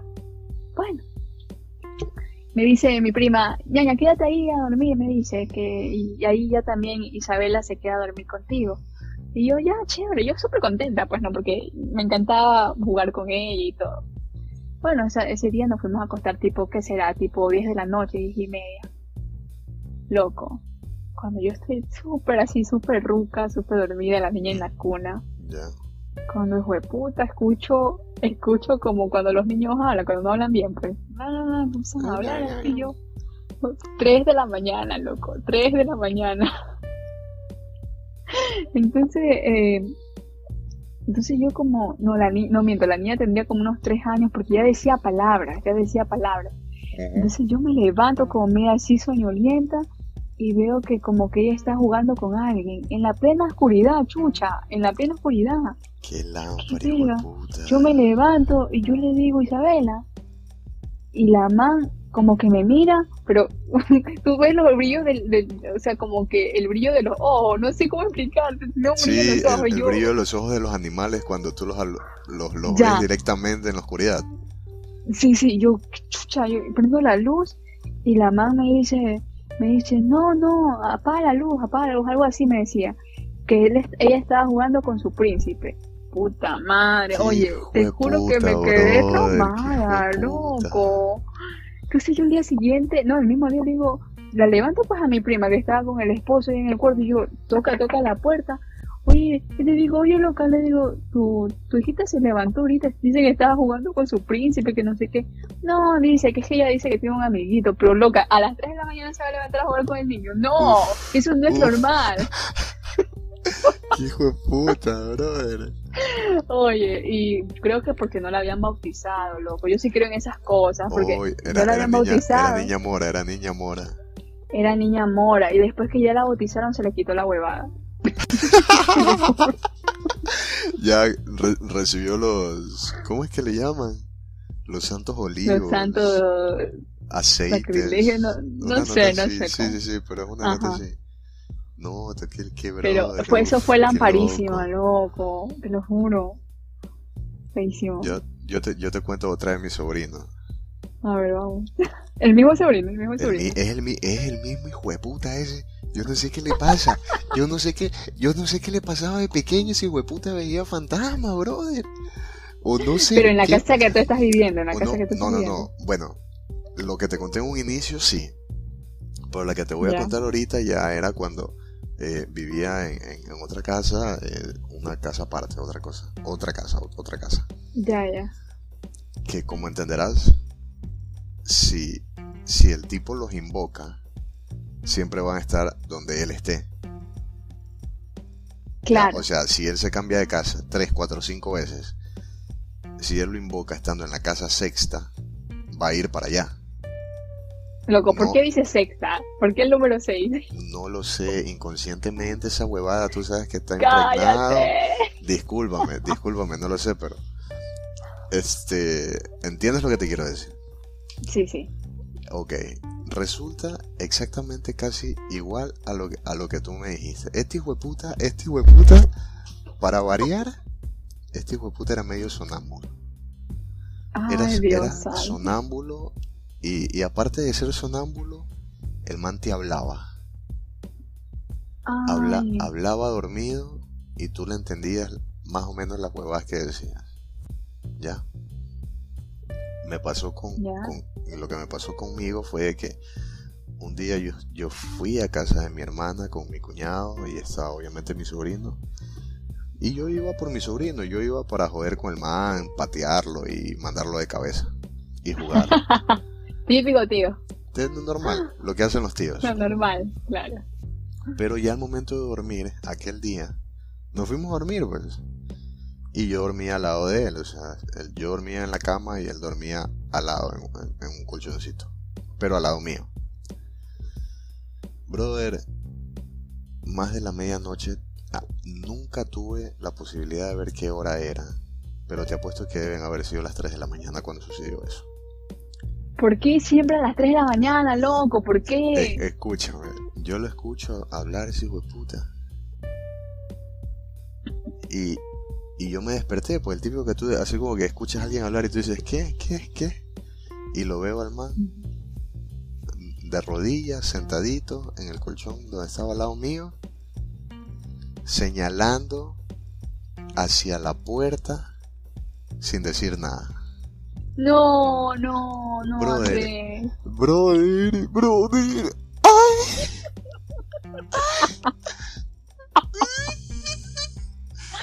Qué verga. Y, no. todo, y todo oscuro, todo oscuro. Y lo veo al man ahí sentadito señalando hacia la puerta y yo digo que chucha tu madre, ¿qué te pasa? te quiero patear la cabeza. pero no lo puedo hacer. Pero ¿qué hiciste? ¿Qué hiciste? ¿Qué hiciste? No, lo que, lo que yo hice fue decirle. Obviamente todo el conflicto interno en mí era, uy, este hijo de puta, qué chucha estará viendo, qué verga, chucha, este que me... Internamente decía, qué miedo, verga, qué miedo. Pero ya, ¿cómo reaccioné? Yo lo cogí y me levanté y yo le dije, ya, ya, maricón, ya, ya, duérmete, duérmete. Lo cogí y lo acosté nuevamente. Y el man así como que reaccionó, así como que se volvió a acostar. Y, ahí ya se quedó durmiendo. Brother, pero... me haces recordar tanto la escena de, de, actividad paranormal, ¿la viste? La del niño, cuando se levanta a la medianoche y señala, esa puta, igualito. Mm, es que hubieron muchas actividades paranormales. pero es la del niño, la del niño, cuando el niño está pequeño. No, no las tengo claras, la verdad. Sé de qué me hablas, pero no, no las tengo porque vieron como dos, tres y esas huevas son medias confusas para mí. Pero básicamente, sí, exactamente fue exactamente lo mismo. Yo me levanté, el hijo puta estaba apuntándose a la pared, todo oscuro, y yo sé que internamente mi conflicto era qué miedo, hijo de puta, ya quiero que sea de día, préndeme las luces, Diosito, aquí estoy, discúlpame por, haberte olvidado. Yo soy, yo soy, yo estoy contigo, no te olvides que yo estoy contigo, Diosito, yo soy de los tuyos, así. Oye, tú sabes que, sa- ¿sabes lo que pasó una vez? Es- Esto aún no lo puedo explicar, ahorita que estamos hablando de estas cosas paranormales. Ya, Sí, una época que yo estaba, bueno, pasando por una época que yo no dormía bien, ¿ya? ya. Porque estaba con, con problemas, ¿no? Y me acuerdo tanto que, que, que dice mi familia que yo también fui media sonámbula. Como que me paraba a hacer cosas y cerraba la puerta. Yo no me acuerdo. yo- nosotros te hablábamos y tú no reaccionabas. Pero un día pasó algo súper chistoso. No sé si chistoso o da miedo. Mi primo me dice, me dice, Liz, ¿por qué me llamaste a las 3 de la mañana? Cinco llamadas, loco, de mi teléfono. A mi primo, el que vive conmigo, mi primo. Ya. Y yo, ¿que eres loco? Yo no te he llamado. Mira, me dice, oye, verídico, cinco llamadas mías perdidas a las 3 de la mañana. Y yo, ¿qué es? ¿Y tú te acuerdas Y me quedé como loca. No, pues obviamente no me acuerdo de nada. Incluso un día hasta le mandé un texto que no tenía, no, no, no se entendía nada, o sea, y más o menos era como a las dos y media. O sea, sea, no sé, estás, no sé estás, si- con- estás confirmando que eres sonámbula. No soy sonámbula, fui creo, porque ya no me ha vuelto a pasar, solo O fue sea, como una temporada, ¿Hace cuánto fue eso? Como hace unos cinco meses más o menos. Chucha, es recién, es recién, verga, hueputa. Desde como- no, no, no, hace cinco meses. Eso fue la semana pasada, brother, eres sonámbula. No me vengas con huevadas. Chucha. Oye, no, no, no, ya no me ha vuelto a pasar, pero yo digo que es porque como que mi mente no descansaba y como que tal vez soñaba y lo actuaba, no sé, no sé, no, no, No no sé. tengo explicación para eso. Puta, pero es recién esa huevada, es aquí a la vuelta de la esquina. Me viene a decir, no, ya no. Chucha. Sí, aún no puedo dar la explicación, a veces es bien extraño. Oye, ¿tú has oído ese caso de, de Lisa Lam? ¿Qué, qué opinas de ese caso? Lisa Lam, ¿me cuentas un poco? Claro. Bueno, Elisa Lam, creo que la man venía de Canadá, si no estoy equivocada. La man era de Canadá, pero de padres como asiáticos. Algo así. Bueno, y esta man, resulta ser que esta man coge vacaciones y decide irse creo que a Los Ángeles.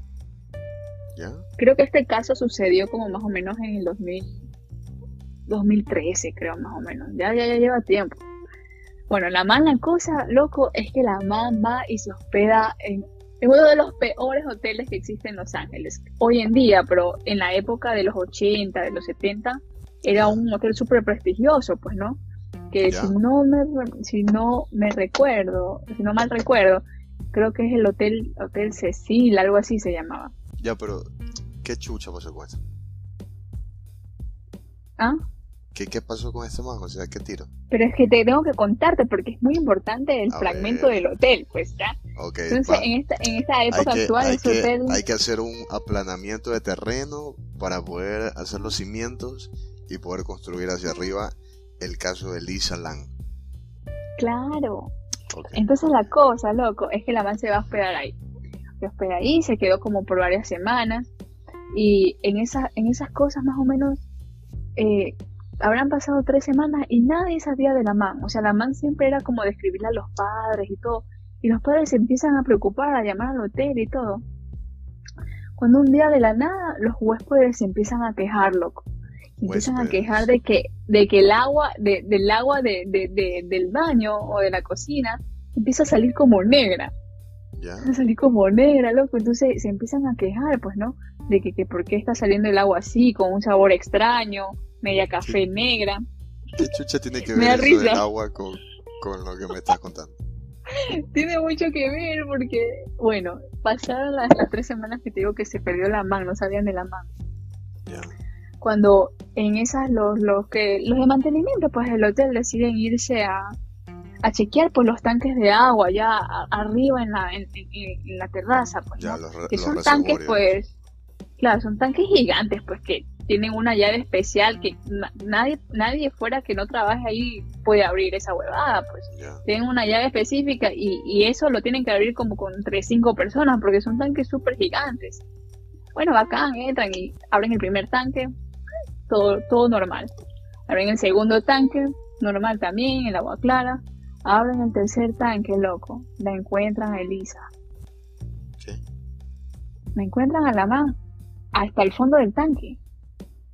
A la, Entonces, es a la chinita. a la, a la chinita. Entonces es como La que, chinita estaba metida dentro del tanque. claro, estaba metida dentro del tanque.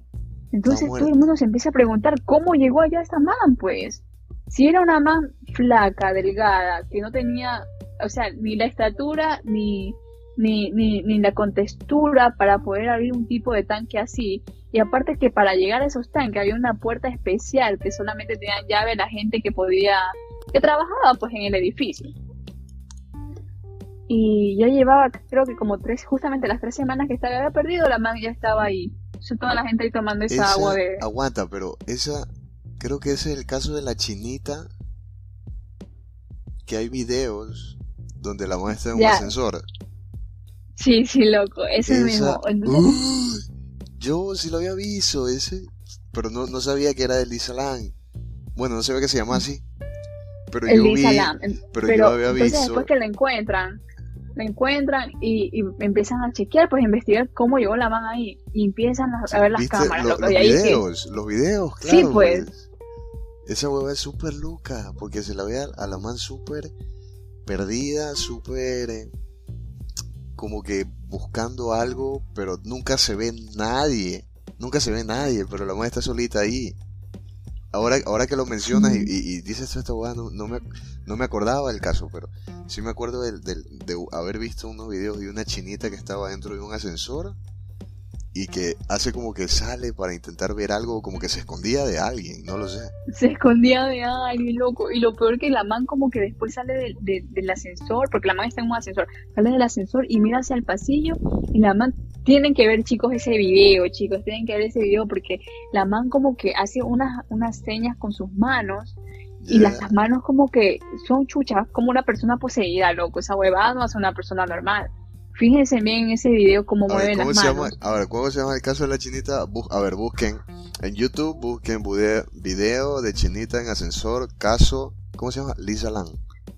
Elisa, Elisa Lam. Elisa Lam, Elisa Lam. Elisa Lam, chinita, ascensor, y chequen esa hueva. Es, oye, yo cuando vi esa hueva, la verdad, yo, hay un pocotón de casos, en realidad hay un pocotón de casos sin resolver, de que, de que tú te quedas como los locos y tú dices, puta madre, ¿cómo mierda pasan todas estas cosas?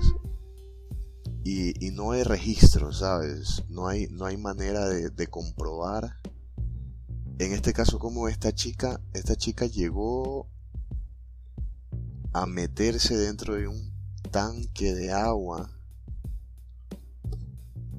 y permanecer ahí, puta, por no sé, creo que como tres semanas. Sí, oye, la Y- gente, lo, la gente, lo más loco, la gente bañándose y todo con la agua de Elisa.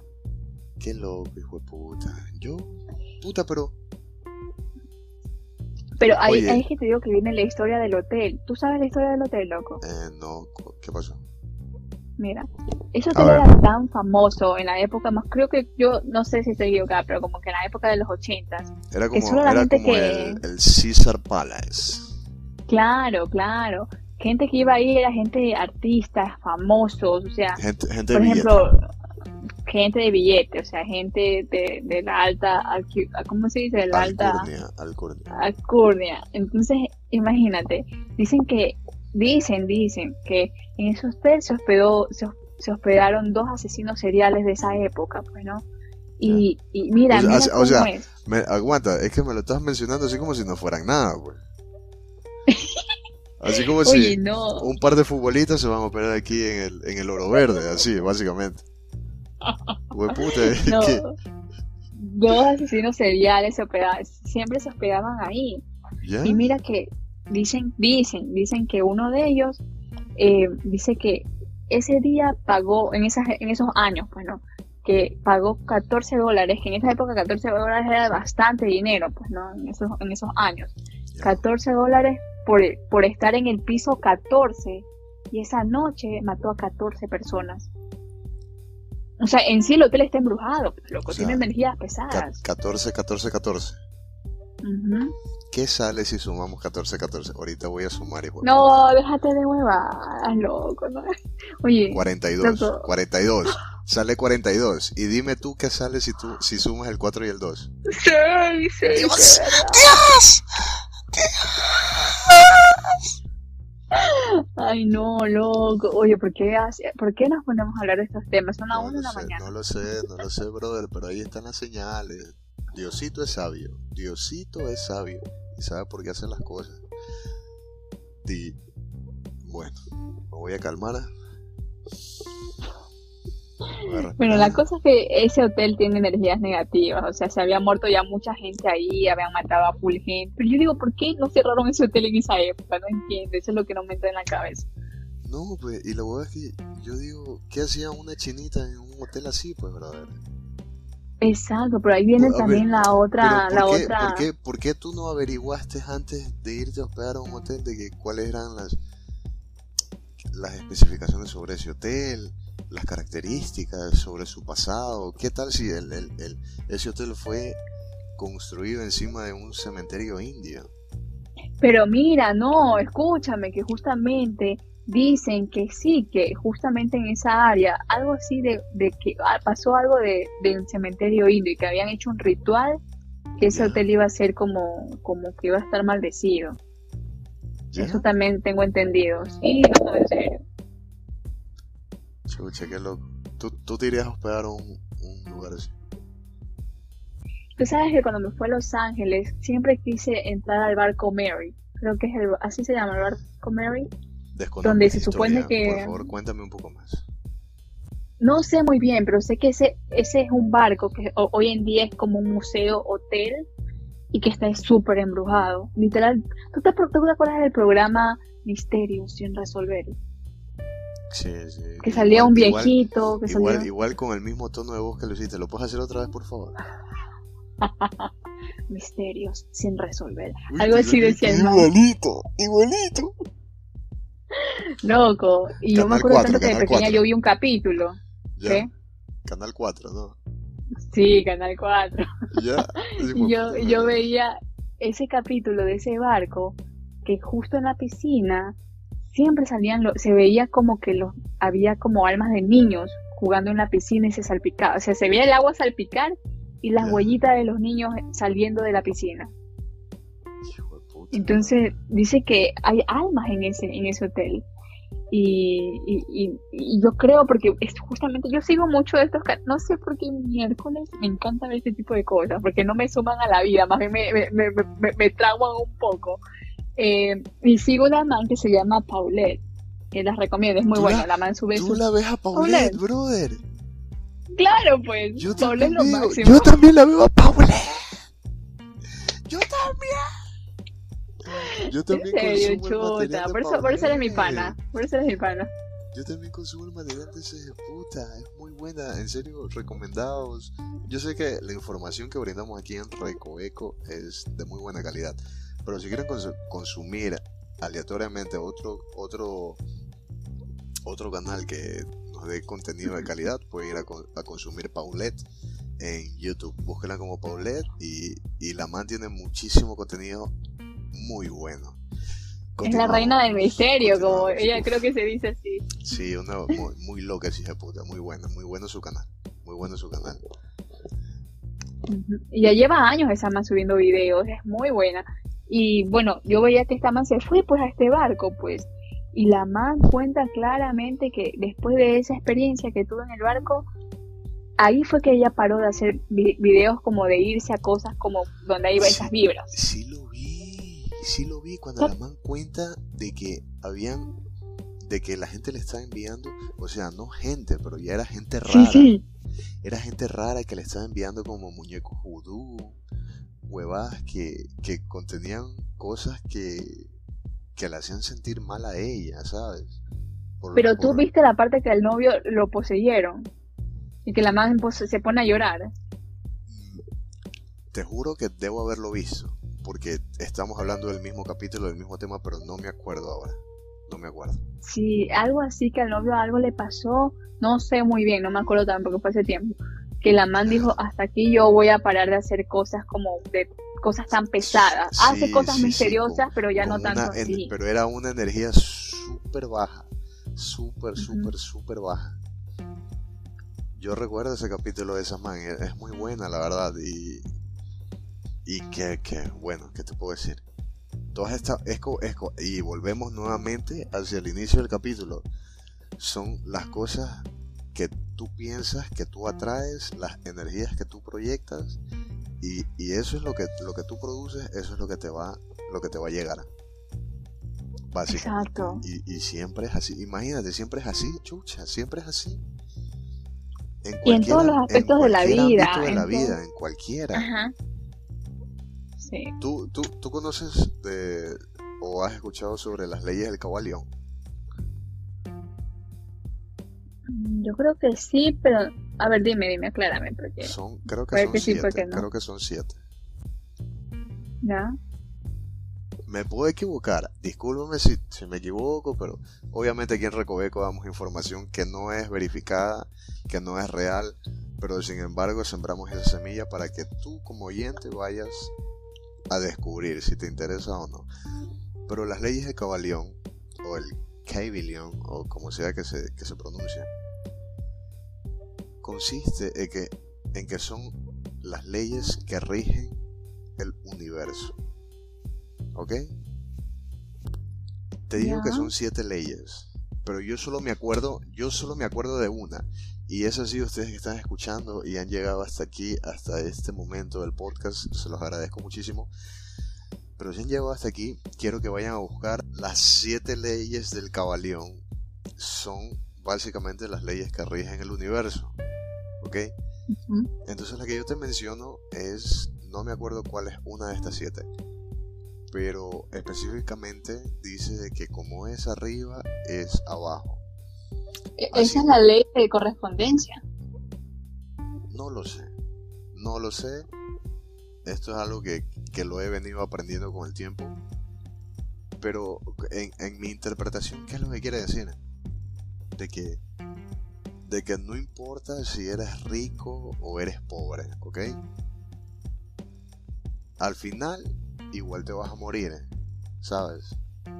O sea, siendo rico o siendo pobre, igual vas a enfrentarte a adversidades que sí o sí te va a presentar la vida. Y vale mierda si tienes o no tienes dinero para poder resolver. Porque los problemas igual van a estar ahí. Entonces, esa- esas huevadas a mí me ponen súper loco. Y siempre le echo cabeza y trato de, de desarrollar en base a esas cosas. Llámame loco, llámame esquizofrénico.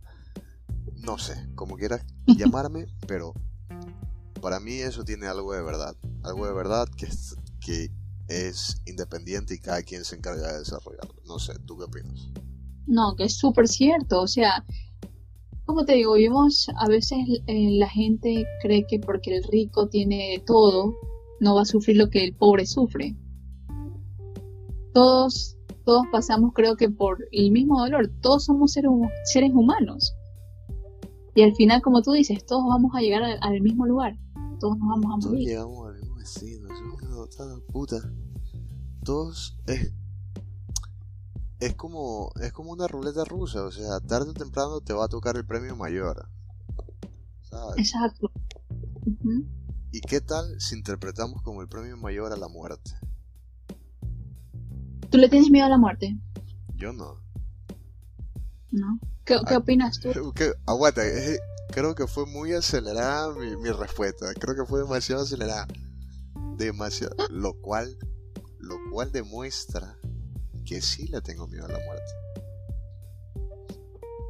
Porque tu primera reacción fue esa. Claro, es que hay, hay chucha, es que no sé cómo explicártelo, pero hay cosas que dicen de que lo primero que tú dices es automáticamente lo contrario a lo que sientes. ¿Sabes? Ajá. No te lo puedo mencionar ahora porque no tengo los datos evidentes, pero básicamente es como que si tú dices que eres muy amante del fútbol, en realidad no amas absolutamente para nada el fútbol. Es como que tú, al, al- el ser humano, lo primero que hace es demostrar sus carencias. Es exponer el exceso de carencia que tiene de presumir sus carencias, ¿sabes? Eso es tan triste porque yo lo he visto en tantas personas. Sí, es, es horrible y, y contrastándolo con lo, con lo que con lo que tú me preguntaste lo que yo te dije, entonces obviamente sí tengo miedo a la muerte. No es que no, no lo tengo, sí tengo miedo a la muerte. Pero no sé, ¿tienes algo que decir acerca de eso? Te cuento que yo hubo una época que, que sí, yo le tenía miedo a la muerte, pero no de morir yo, sino de un ser querido, ya como que esa partida que tú sabes que no lo vas a volver a ver. Pero si me preguntas a mí en lo personal si yo tengo miedo a morirme, no, porque yo creo que nosotros trascendemos. Creo que es como, es como, como un nuevo nivel para nosotros. La muerte nos lleva a un nivel nuevo, que yo, yo creo mucho en la reencarnación, bueno. En las cosas que tal vez no logré en esta vida, ya voy como más evolucionada a la siguiente. Vas ganando experiencia. Claro, hasta llegar a este punto de, de, convicción, este, este punto eh, al nivel más alto, donde ya no puedes reencarnar nunca más y alcanzaste todas las, todas las metas. Es como, como, lo llamaban los, no me acuerdo si eran los hindúes, los brahmanes o los shimanes o como sea, pero era llegar al punto del nirvana. Exacto, eso es lo que yo quería decir, al punto de nirvana, o sea, literal, o sea, yo creo que por eso eh, definitivamente yo te juro que yo a veces pienso y me pongo a, me pongo a analizar mi vida, yo digo, yo creo que en mi otra vida yo tuve que ver, haber sido, no sé, creo que alguna actriz, alguna, alguna cantante, algo del medio, porque a mí me encanta, me encanta hablar, me encanta desenvolverme, eh, si yo fuera a cantar, pero no tengo la voz, o sea, es como que ese ámbito me llama mucho la atención. Esa, esa necesidad, esa necesidad de sentirte en medio de, la observación de la gente, de, sentirte, de, sentirte observada, esa necesidad. Sentirme que yo puedo llegar con un mensaje a las personas, porque la gente lo puede confundir con vanidad o egocentrismo. Correcto, correcto. Pero no, mi, mi objetivo es llegar con el mensaje a la persona ¿ya? Hacer sentir que tal vez cuando cante la persona sienta eso o cuando yo hablo un mensaje que le llegue a la persona a través de mis palabras el mensaje. Entonces como que como que eso es lo que a mí me agrada, o sea, como que, pero no es vanidad, no es nada respecto a la vanidad. De, cierta manera estás diciendo que lo que tú quieres es, de, desea hacer es como una herramienta para poder transmitir aquel mensaje que muchas personas todavía no lo han recibido. Que puede ser que puede ser todo el puto la compresión de toda la mierda que hemos hablado durante este capítulo. Puto capítulo. Es que si has llegado hasta aquí, en serio te felicito. Un besito para ti. Pero es que la cantidad de cosas que hemos hablado en serio. Y en serio, estoy muy agradecido de haberte tenido aquí conmigo, Liz.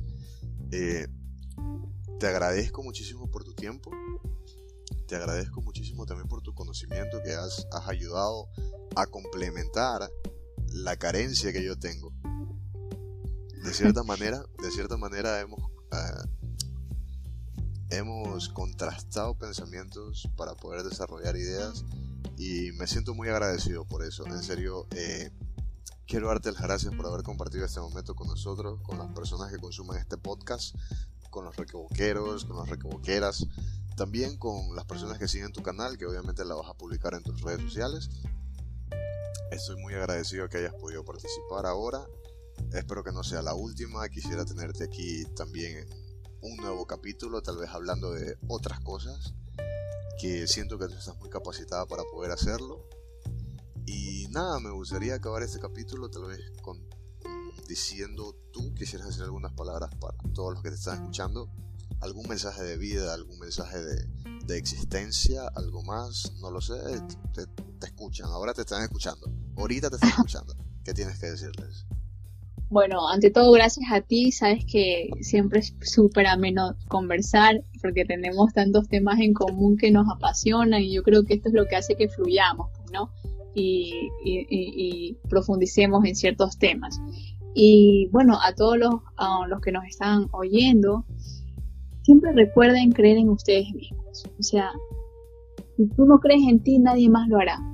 Y vas a llegar lejos. Es lo único que yo puedo decirle, chicos, porque ese creo que es una de las claves para alcanzar eh, tu propia felicidad, ver en ti y, no dejar que, que, las cosas externas influyan en ti, en tus pensamientos, en tus creencias. Y listo, eso es todo y estoy muy contenta de haber compartido este podcast contigo, que me hayas invitado. Y sí, espero que se repita con otros temas más interesantes, que hay muchos por hablar. Obviamente, hay muchísimos temas que tenemos en, que nos encantan, pero, pero bueno, por ahora hemos hablado de todos estos temas. espero que a ustedes que están escuchando les haya gustado, lo hayan disfrutado muchísimo. Eh, y nada, pueden escuchar el podcast en las distintas plataformas, como saben, nos pueden escuchar en Apple Podcast, en iTunes, en, perdón, me equivoqué, en Apple Podcast, ya dije dos veces dije Apple Podcast, en Spotify, nos pueden escuchar en Radio Public, en no me acuerdo en cuál otro, pero nos pueden buscar como Recoveco S. Y para poder estar al tanto de las publicaciones de los nuevos capítulos que tenemos, eh, pueden seguirnos en Instagram como Recoveco593.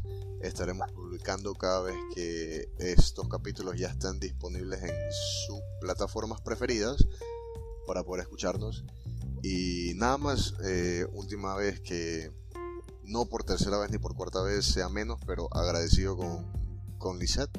Eh, espero que se hayan divertido, espero que lo hayan disfrutado y espero verlos nuevamente en un futuro podcast, en otro proyecto, tal vez un nuevo tema, pero siempre con invitados de muy buena calidad. Junto a ustedes y Mangochino se despide. Un besito para todos, los quiero. Bye.